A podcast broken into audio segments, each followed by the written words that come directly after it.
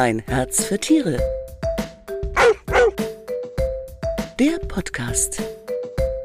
Hallo und herzlich willkommen. Ich bin Manuela Bauer und bei uns geht es heute um das Thema Über- und Untergewicht bei Katzen. Also meine Katzen, die hatten ja, wenn dann meist mit Übergewicht zu kämpfen. Zum Beispiel im Winter, wenn sie nicht vor die Tür gegangen sind und zu wenig Bewegung hatten.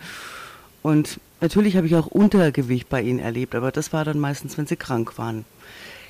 Jetzt können ja Über- und Untergewicht verschiedene Gründe haben und darüber spreche ich heute mit der Ernährungsexpertin der Tierklinik der LMU in München, Dr. Petra Köller. Hallo Petra. Hallo Manuela. Ich überrasche dich ja mitten im Sommerurlaub, gell? Ja. Total nett von dir, dass du dir Zeit genommen hast. Vielen Dank. Ja, gerne. Du hast dich als Tierärztin auf Ernährung spezialisiert und ähm, das ist ja mittlerweile ähnlich wie bei uns Menschen ein wichtiges Feld geworden, da viele Tiere einfach übergewichtig sind. Stimmt es denn, dass rund 50 Prozent der deutschen Hauskatzen unter Hüftgold leiden?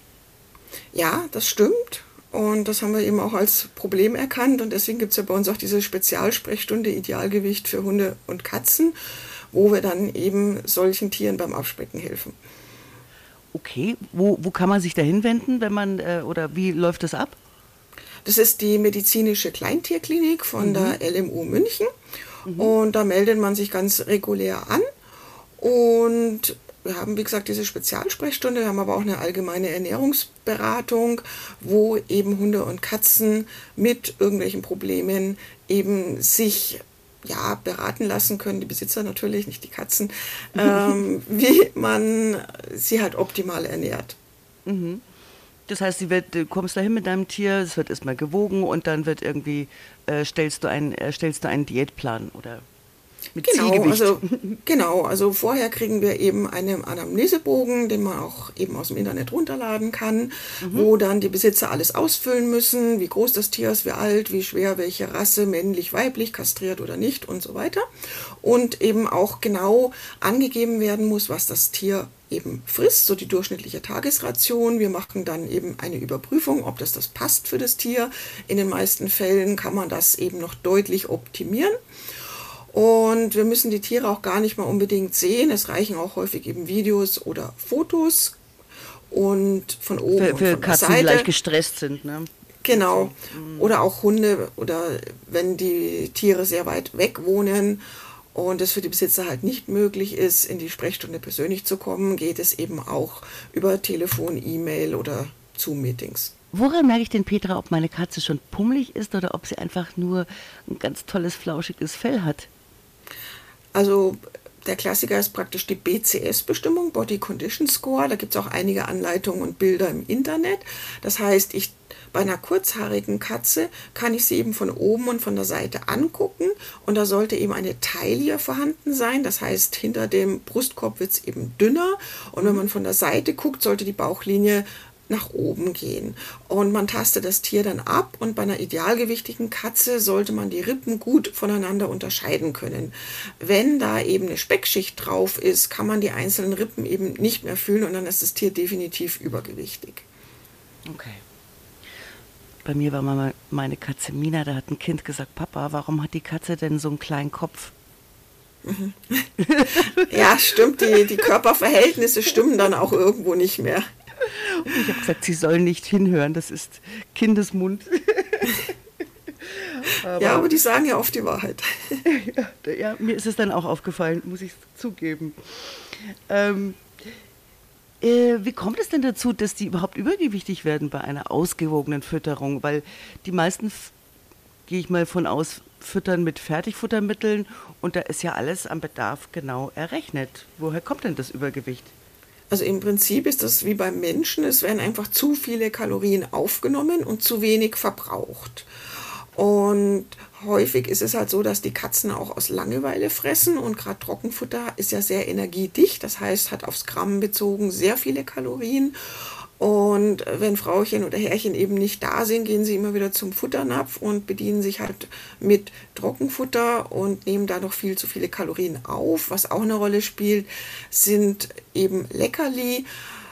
Viele Besitzer geben gern Leckerli. Also Liebe geht ja auch durch den Magen, auch bei Tieren. Mhm. Und das sind dann doch eben wie zum Beispiel Pralinen beim Menschen ganz schöne Kalorienbomben. Ähm, würdest du also raten, dass man zum Beispiel kein Trockenfutter den ganzen Tag rumstehen hat? Zur Selbstbedienung?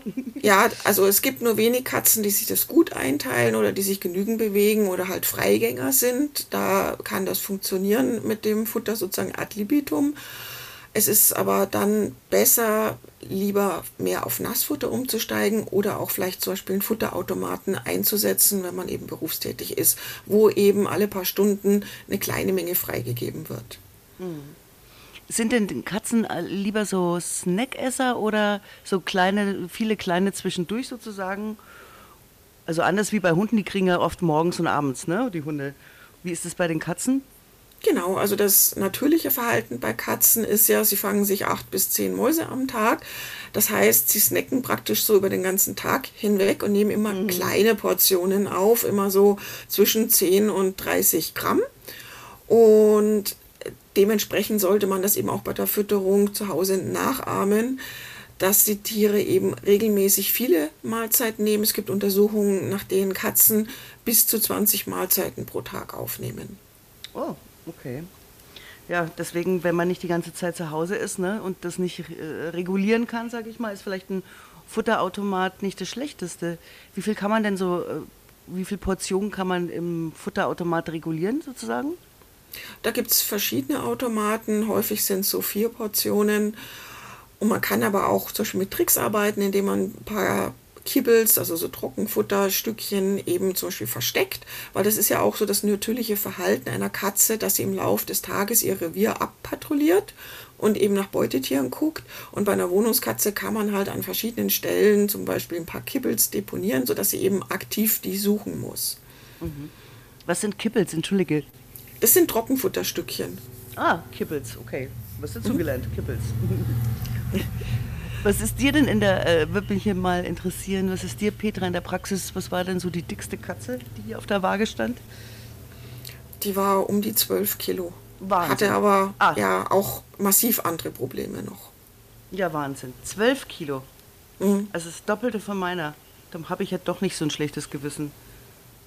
Ja, aber bei einer Katze ist es relativ. Also es ist so, dass eine 4 Kilo Katze hm. mit äh, 4,5 Kilo dann also die eigentlich Idealgewicht 4 Kilo hätte, mit 4,5 Kilo dann schon mehr als 10 Prozent Übergewicht hat. Also das, das sind wenige hundert Gramm, sind dann oft schon, das kann man, muss man vergleichen mit dem Menschen, ja, der hat halt 70 Kilo und das entspricht bei Menschen halt äh, plus minus 7 Kilo.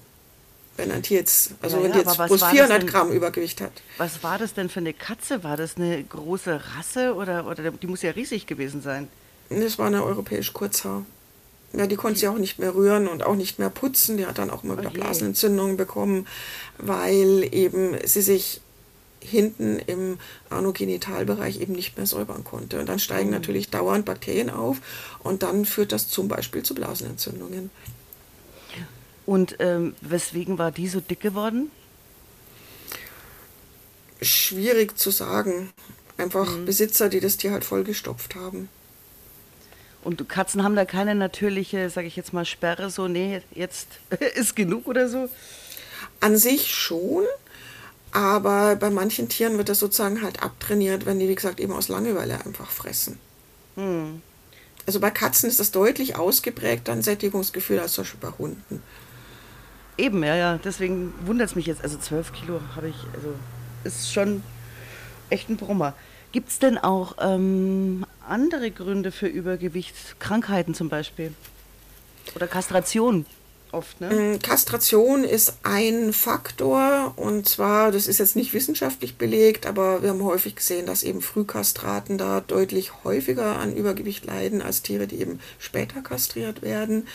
Es gibt theoretisch noch Cushing oder Hypothyreose. Das ist aber hauptsächlich beim Hund ein Grund für Übergewicht. Bei Katzen sind diese Erkrankungen extrem selten. Äh, was ist Cushing? Entschuldige? Äh, das ist eine Erkrankung der Nebennierenrinde. Mhm. Aber wie gesagt, das ist bei Katzen eine Krankheit, die fast Selten. nicht auftritt, aber bei Hunden mhm. relativ häufig auch ein Grund für Übergewicht ist. Bei Katzen können es zum Beispiel auch Medikamente sein, wenn die zum Beispiel Corticosteroide bekommen, also Cortisone wegen einer Allergie zum Beispiel. Die äh, können auch zu Übergewicht führen.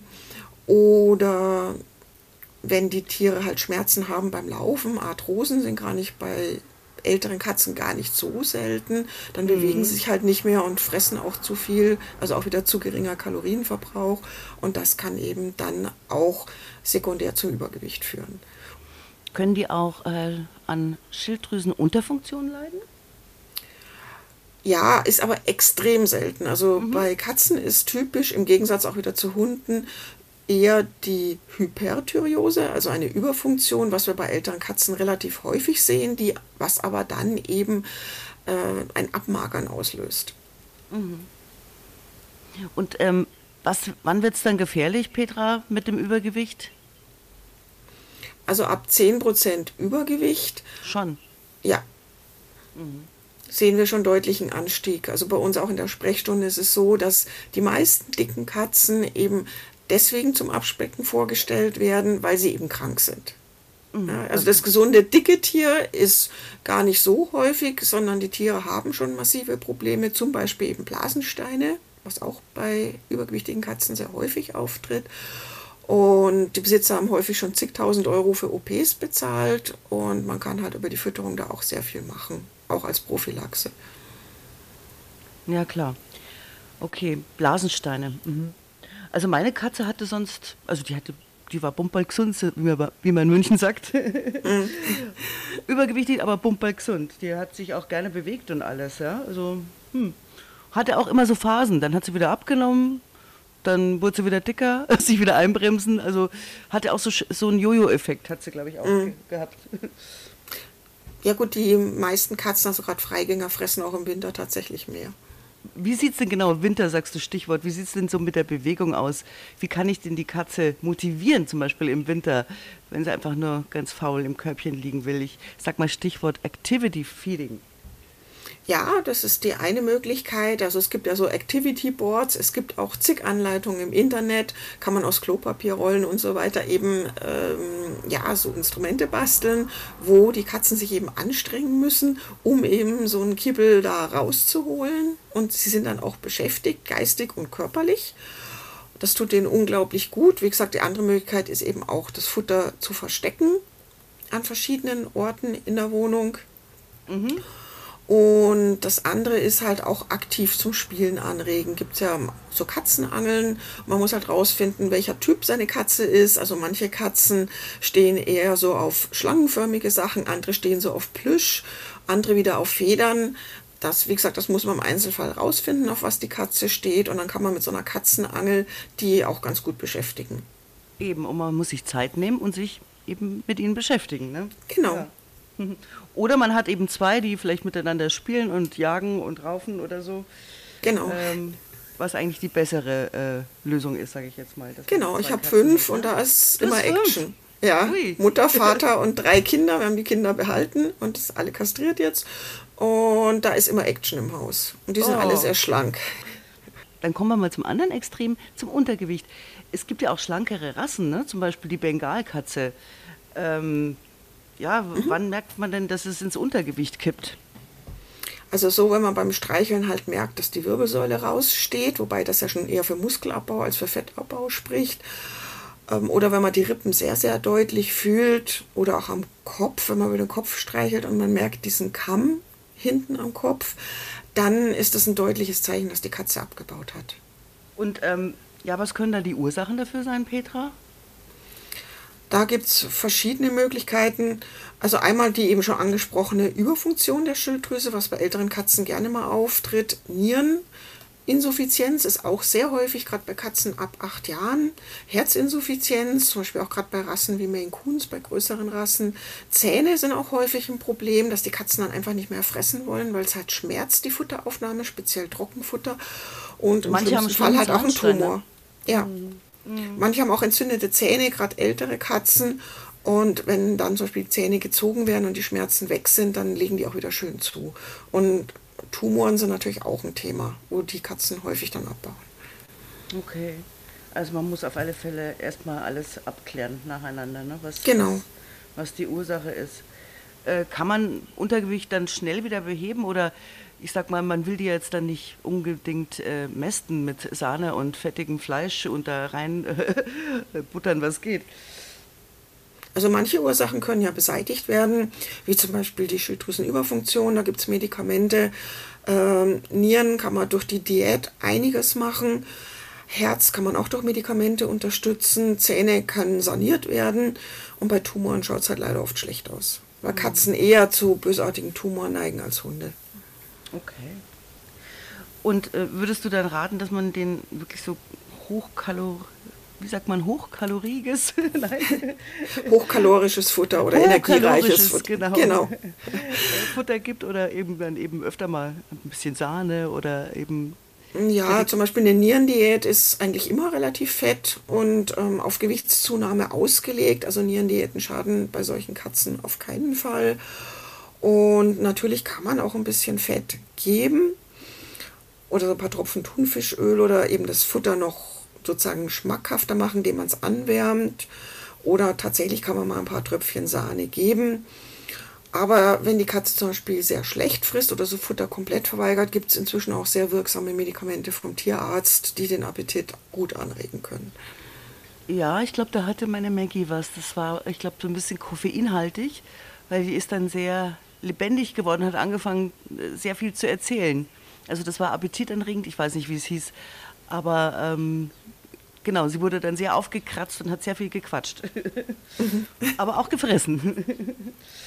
Ja, Mensch, wir träumen ja alle vom Idealgewicht. Vielen Dank, Petra Kölle, für die Tipps zu unserem heutigen Thema Über- und Untergewicht bei der Katze. Und wenn Sie dazu noch mehr erfahren wollen, dann lesen Sie doch die aktuelle geliebte Katze, die ist jetzt am Kiosk. Und bei uns geht es am 1. September mit den Hunden weiter. Dann geht es um Krebs. Das ist ja leider auch bei unseren Vierbeinern eine der häufigsten Erkrankungen. Deshalb ist es auch bei unseren Tieren wichtig, die eine frühzeitige Erkennung zu machen. Dann besteht auch die Chance auf Heilung. Ich würde mich freuen, wenn Sie reinhören. Und liebe Petra, ich entlasse dich jetzt heute an diesem wunderschönen Sommertag auch in deinen Sommerurlaub. Vielen Dank, dass du dabei warst. Ja, gerne. Danke. Ciao. Ein Herz für Tiere. Der Podcast.